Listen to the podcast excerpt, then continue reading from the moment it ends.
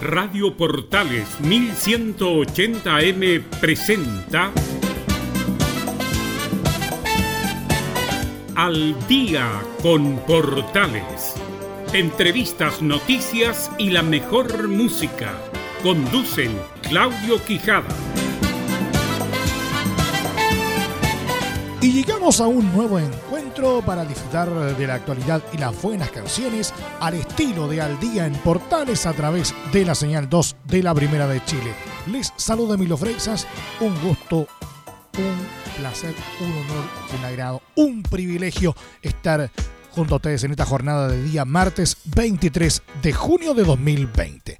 Vamos con la portada musical y comenzamos el detalle.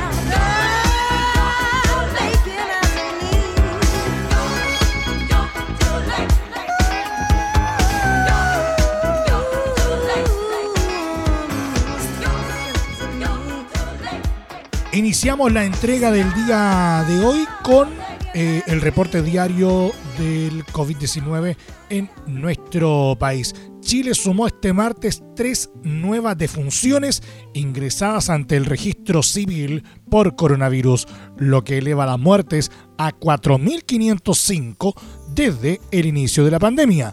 Estas cifras podrían aumentar mañana miércoles debido al desfase de las inscripciones ocasionadas los fines de semana. La entrega de las cifras estuvo a cargo de la subsecretaria de Salud Pública, Paula Daza, quien desde la moneda detalló que en las últimas horas se reportaron 3.804 nuevos contagios. Así, el total de pacientes infectados llegó a 250.767. Tal como ha sido la tendencia, la región metropolitana es la zona más golpeada por el COVID-19 al concentrar 2.469 de los casos dados a conocer esta jornada. Le siguen Valparaíso con 286 y Antofagasta con 283. 1.720 personas se encuentran conectadas a ventilación mecánica y 392 están en estado crítico de salud. Asimismo, los laboratorios informaron la realización de 12.707 exámenes PCR en todo Chile.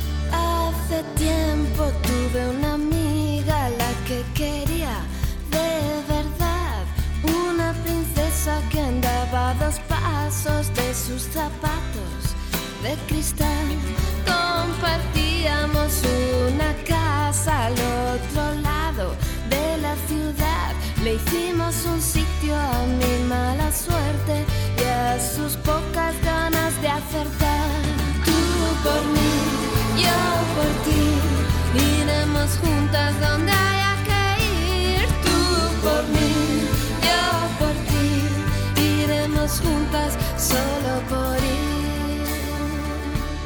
Un día oscuro nos dio por andar donde los malos tiran y dan y siempre hay alguno con porquerías, siempre hay un día que levantar.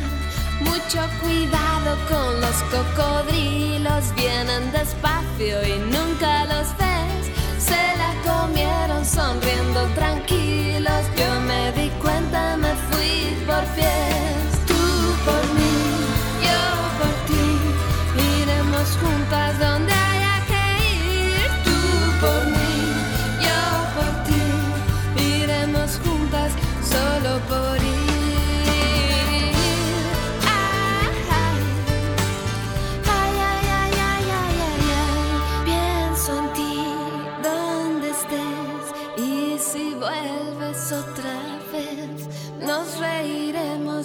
este mal sueño con una taza de café. Yo que estuve en el lado salvaje, digo que nunca pienso volver. Hasta Lurid se pasea con traje y llama a su novia desde el hotel.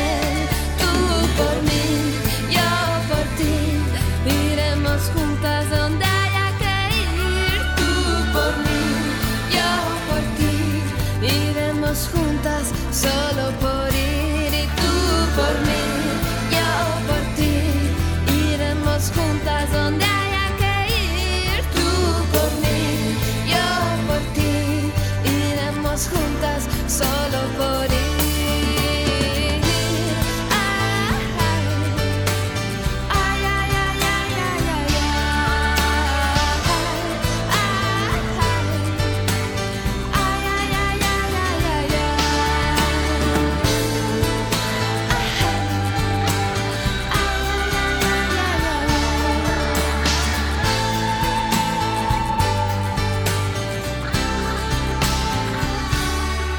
Sin mayores variaciones se ha mantenido la movilidad en la región metropolitana a un mes de la cuarentena total decretada por las autoridades ante el avance de la pandemia. De acuerdo al cuarto reporte del Instituto Sistemas Complejos de Ingeniería ICI, la disminución de las salidas desde los hogares se ha mantenido alrededor de un 35%. De esta forma, no ha habido variaciones importantes respecto de las mediciones realizadas la primera semana de cuarentena. En consecuencia, pasadas ya cuatro semanas del confinamiento total, los niveles de movilidad todavía no se reducen a los niveles esperados, especialmente en comunas de menores ingresos, agrega el estudio. En paralelo, los nuevos contagios siguen aumentando en algunas comunas y no decreciendo suficientemente rápido en otras. Es urgente comprender las causas más importantes de la falta de adhesión a la cuarentena, que sin duda incluyen severos problemas de precariedad para tomar acción inmediata respecto de cada una de ellas, indica el reporte del ICI. En ese sentido, el estudio apunta a la necesidad de establecer lo antes posible un contrato social entre autoridades centrales y locales, el sector privado y la población para revertir esta situación y disminuir los desplazamientos. Asimismo, en el estudio destaca que varias comunas, sobre todo de menores ingresos, la reducción de movilidad todavía no supera el 30%. Al respecto, Leonardo Basso, director del ICI, sostiene que la cifra de movilidad demuestra una falta de esta situación que esta baja en los desplazamientos no es suficiente y llevamos ya cuatro semanas. Se debe revertir rápidamente porque o si no la cuarentena comenzará a perder aún más adhesión, afirma uno de los encargados de este estudio. El reporte del ICI fue elaborado por Marcelo Olivares, Marcel Goich, Ingeniería Industrial Universidad de Chile, Gabriel Weintraub, Aldo Carranza, de Stanford University, Julio Covarrubia, de la Facultad de Economía y Negocios de la Universidad de Chile, Cristian Escobedo Catalán, de la Facultad de Arquitectura y Urbanismo de la Universidad de Chile, y Leonardo Vaso, Ingeniería Civil Transporte de la Universidad de Chile.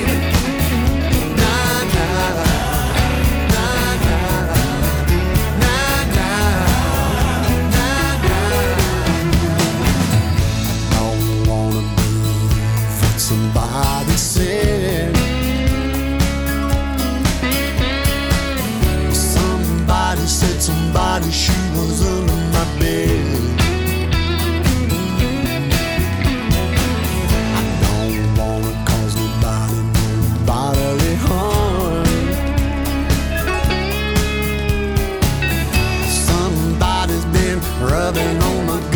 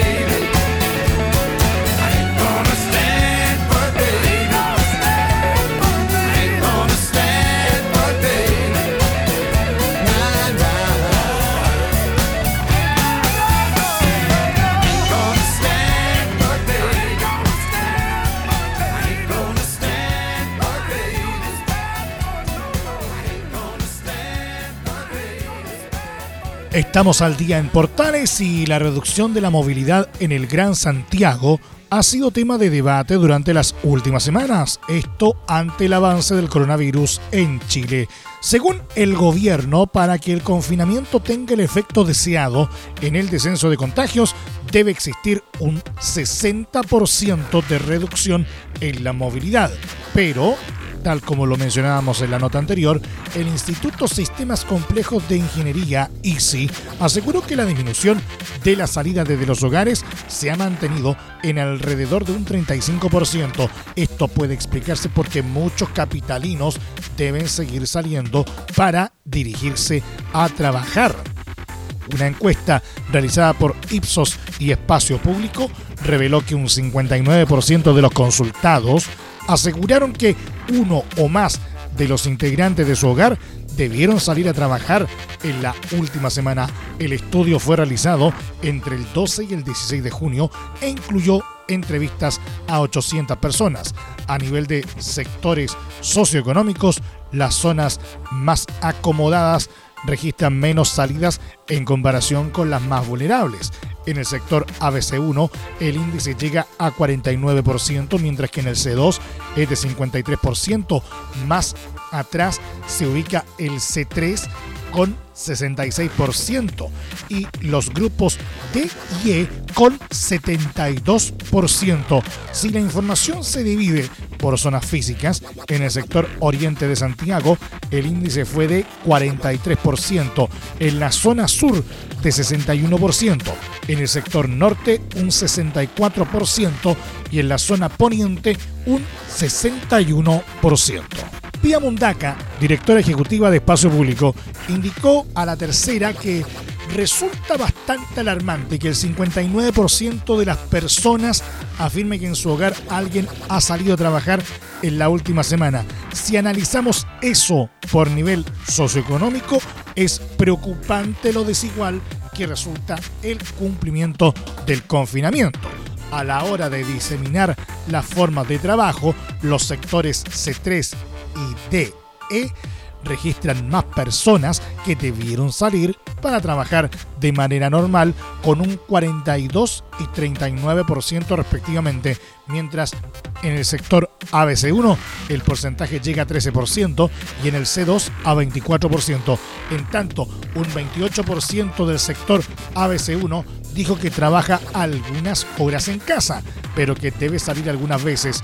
En los otros sectores, dicha cifra no supera un 20%. Al momento de consultar si han trabajado todo el tiempo desde su casa, el sector ABC1 logró un 48%, el C2 un 44%, bastante más atrás quedó el C3 con un 15% y el DE con 13%. Por último, la zona DE registra el índice más alto de personas que se han quedado en casa por no poder trabajar, 33%. Después está el C3 con 24%, el C2 con 17% y el ABC1 con 12%. La encuesta también consultó sobre la petición de permisos para desplazarse un 88% de los encuestados dijo haber salido de su hogar en los siete días previos al estudio.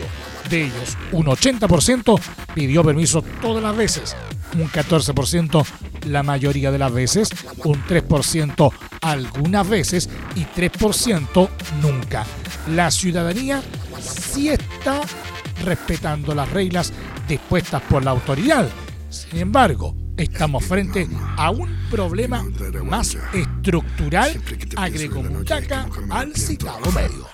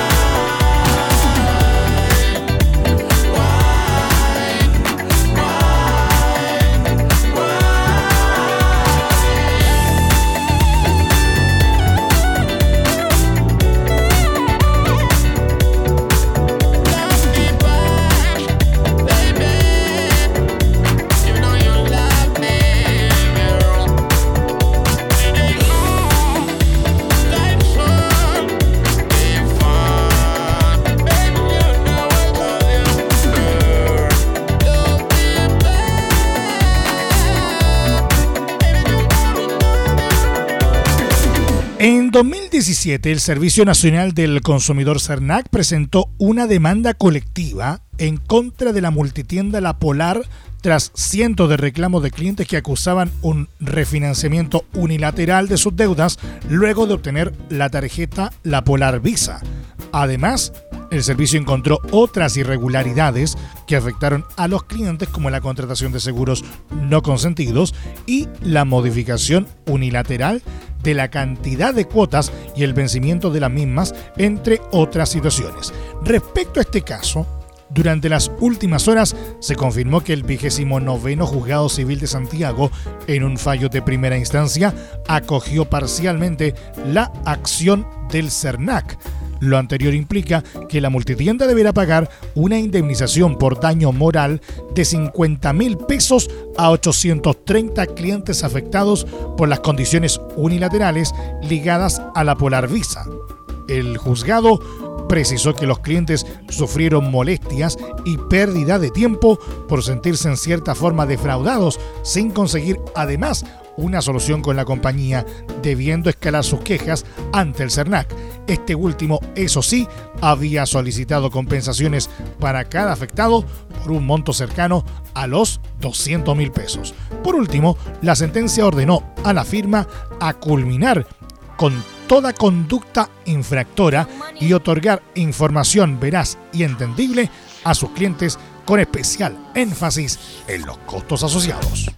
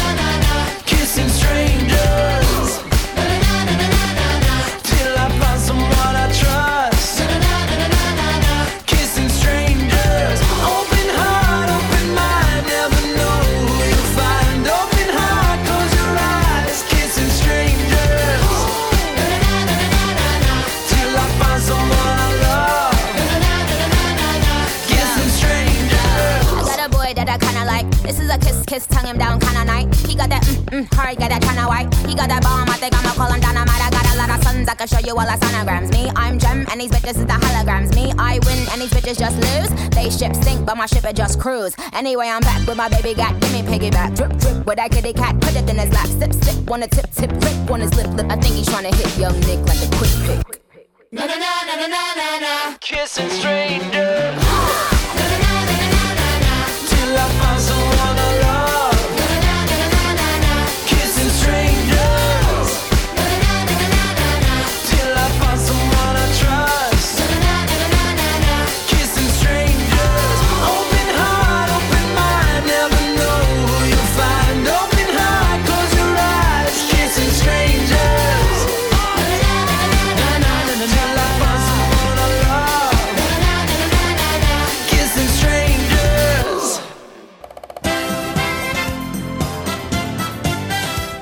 través del 1180M estamos presentando al día con Portales.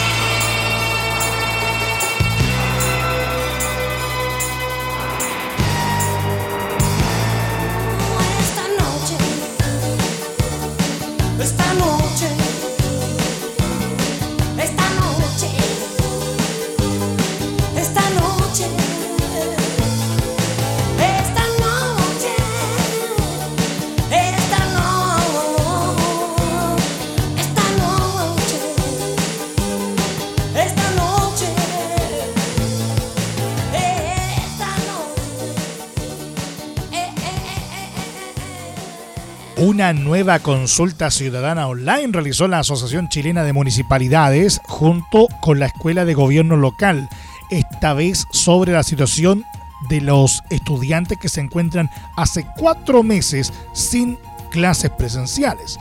La consulta contempló siete preguntas cerradas y se realizó entre el martes 16 y el domingo 21 de junio, logrando alcanzar a 908 personas. Fernando Paredes, presidente de la Asociación Chilena de Municipalidades y alcalde de Natales, señaló que es importante destacar que si bien las clases online tienen una alta valoración, queda evidencia que un 12% de los alumnos no tienen acceso a Internet, por lo que no están recibiendo los contenidos del ministerio, reforzando la idea que nada reemplaza las clases presenciales. Asimismo mencionó que como asociación vamos a analizar y depurar los datos para entregarlos a la autoridad de educación para seguir de cerca las nuevas decisiones en esta materia. La consulta ciudadana, denominada modalidad online y retorno a clases en la educación chilena, reveló información respecto a distintos establecimientos, particular, particular subvencionado, municipal y universidad, y niveles educacionales, preescolar, básica, media, universitario.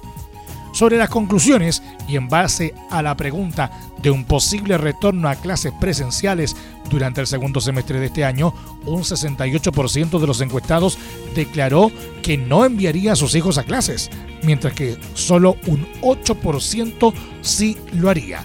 O sea, alrededor de 7 de cada 10 apoderados no está de acuerdo con enviar a sus hijos a clases presenciales un 62% de los encuestados considera que la modalidad online no ha sido efectiva para el aprendizaje de sus hijos.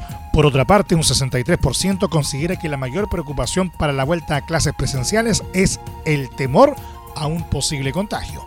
De igual manera, se preguntó a los participantes si a raíz de la pandemia y estallido social consideran cambiar el método de aprendizaje de sus hijos, ya sea con clases particulares, exámenes libres o clases online, a lo que un 40% dijo que sí lo haría, un 37% que no y un 23% no lo sabe.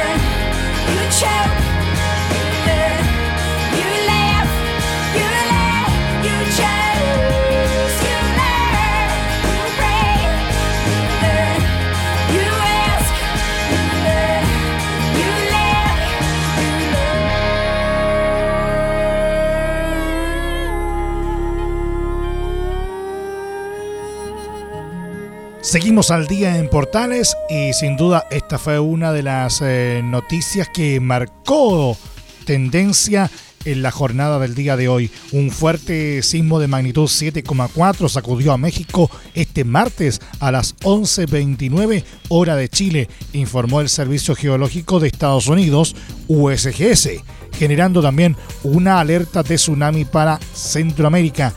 El sismo ocurrió 9 kilómetros al oeste de El Coyul, en la costa del Pacífico en México, y con una profundidad de 33 kilómetros. La Administración Nacional Oceánica y Atmosférica es una agencia científica del Departamento de Comercio de los Estados Unidos, NOAA, según sus siglas en inglés, la cual emitió una amenaza de tsunami para México, El Salvador, Honduras y Guatemala proyectando olas de 1 a 3 metros. Por su parte, el Centro de Protección Civil de México indicó que se esperan variaciones anómalas de hasta 113 centímetros sobre el nivel de la marea. No tenemos al momento ningún daño reportado de manera preliminar. Algunas instituciones continúan haciendo evaluación de su infraestructura prioritaria, dijo el coordinador nacional de protección civil David León en entrevista con la cadena Milenio. El gobernador de Oaxaca, Alejandro Murat, señaló poco antes en Twitter que se activaron protocolos de seguridad para monitorear las calles y mantener protegida a la población. De momento, las autoridades mexicanas no han informado sobre víctimas o daños considerables en infraestructura.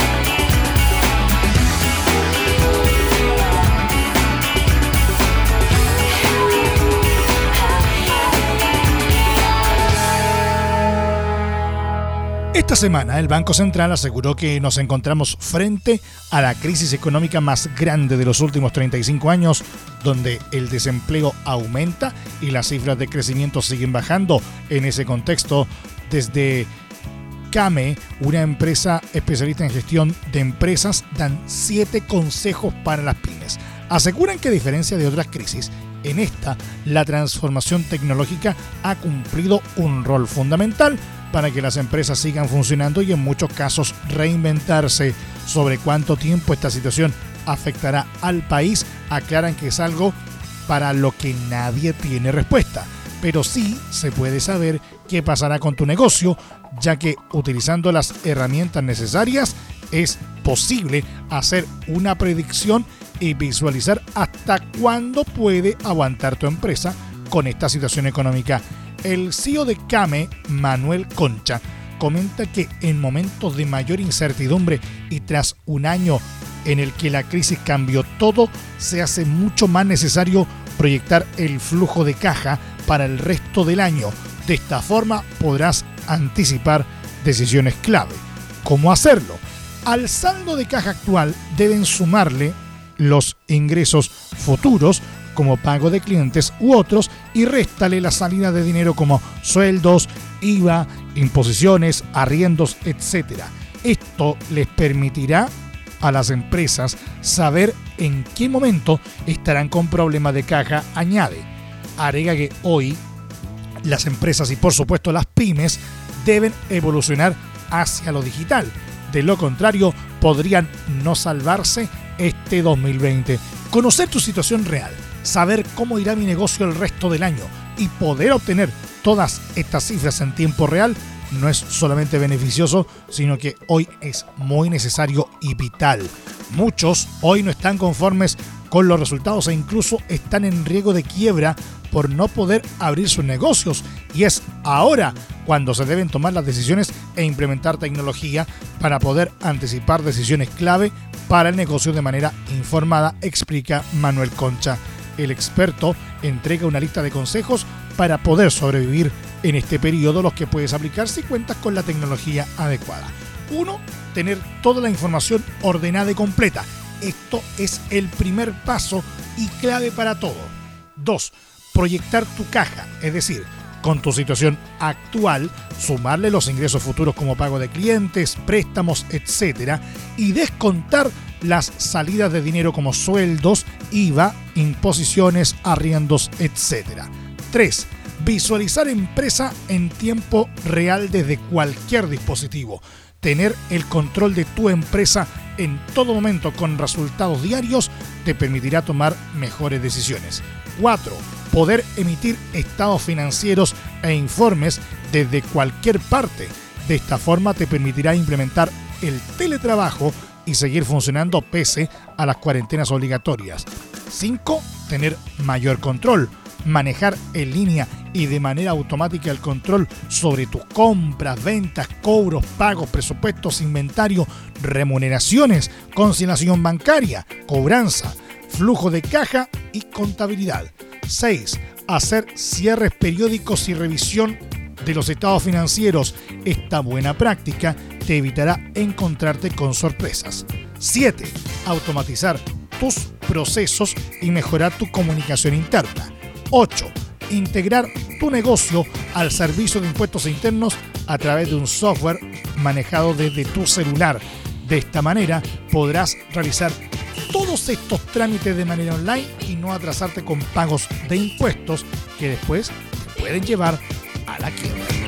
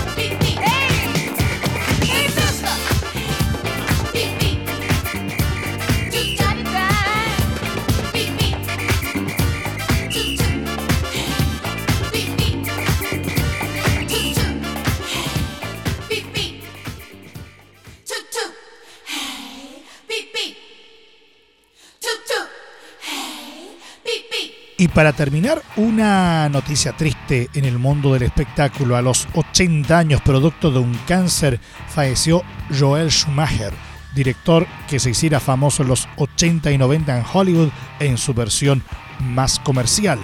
Joel Schumacher tuvo una infancia y juventud complejas. Con alcohol y drogas, estudió moda y trabajó en el vestuario de varias películas antes de dirigir su primera cinta, un remake de La increíble mujer menguante 1981, con Santelmo, punto de encuentro, 1985, su tercer título en el que participaron Demi Moore, Rob Lowe, Emilio Esteves y Andy McDowell, entre otros, empezó a destacar.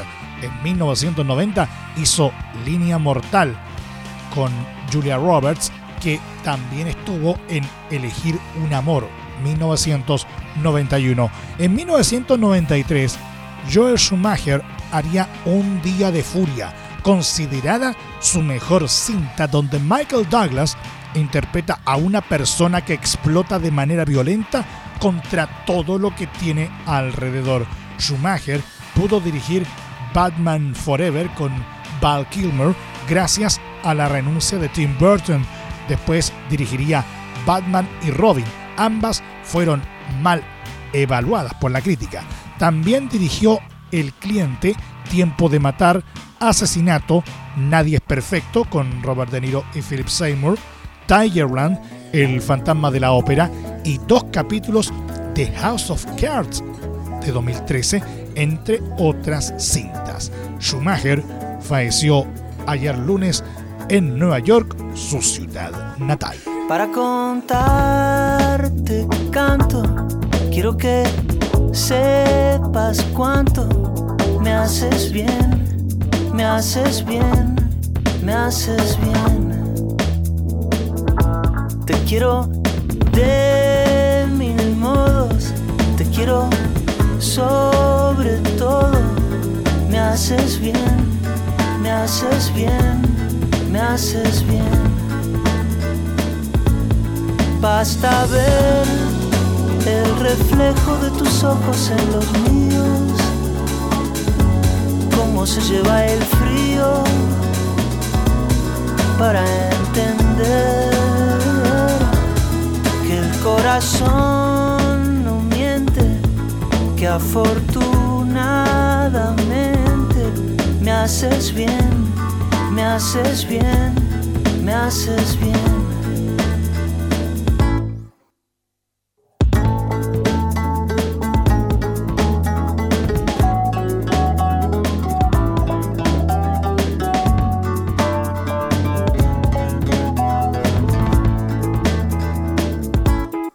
Para contarte canto, quiero que sepas cuánto me haces bien, me haces bien, me haces bien. Basta ver el reflejo de tus ojos en los míos, cómo se lleva el frío, me haces bien me haces bien, me haces bien. Me haces bien, me haces bien, me haces bien. Me haces bien, me haces bien.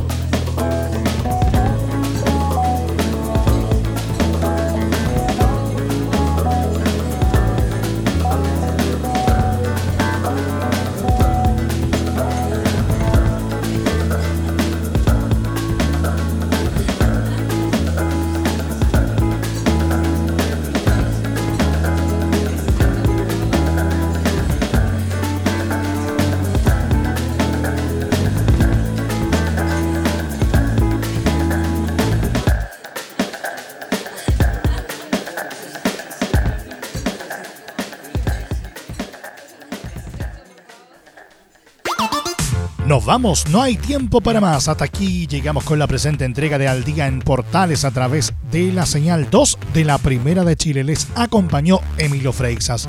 Les recordamos que la restricción eh, vehicular para el día de mañana, miércoles 24 de junio, afectará a todos aquellos eh, vehículos catalíticos registrados antes de septiembre de 2011 cuyas placas patentes terminen en los dígitos 0 y 1. 0 y 1 entonces la restricción a los catalíticos mañana miércoles en la capital. En tanto, los vehículos sin sello verde cuyas placas patentes terminen en los dígitos 0, 1, 2 y 3 también se verán afectados por la medida. En ambos casos, la medida aplicará entre las 7.30 y las 21 horas. Le recordamos que el estreno de este programa va, como siempre, como es habitual, de lunes a viernes en horario de 20 a 21 horas y con su respectiva repetición de martes a viernes en horario de 2 y media a 3 y media de la madrugada. También les queremos recordar que a partir de este momento este programa se encuentra disponible a través de nuestra plataforma de podcast en Spotify y en los mejores proveedores de podcasting. Búsquenos como Al Día en Portales. Un nuevo encuentro con la actualidad y las buenas canciones, como es habitual, mañana, si Dios quiere, en este mismo horario. Cuídense, que tengan una buena jornada y lo más importante, por favor, por lo que más quieras, quédate en casa. El próximo puedes ser tú. Ojalá eso no ocurra. Cuídense, nos vemos, chao. Radio Portales 1180M tuvo el agrado de presentar Al día con Portales. Claudio Quijada agradecen su sintonía y les desean muy buenas noches.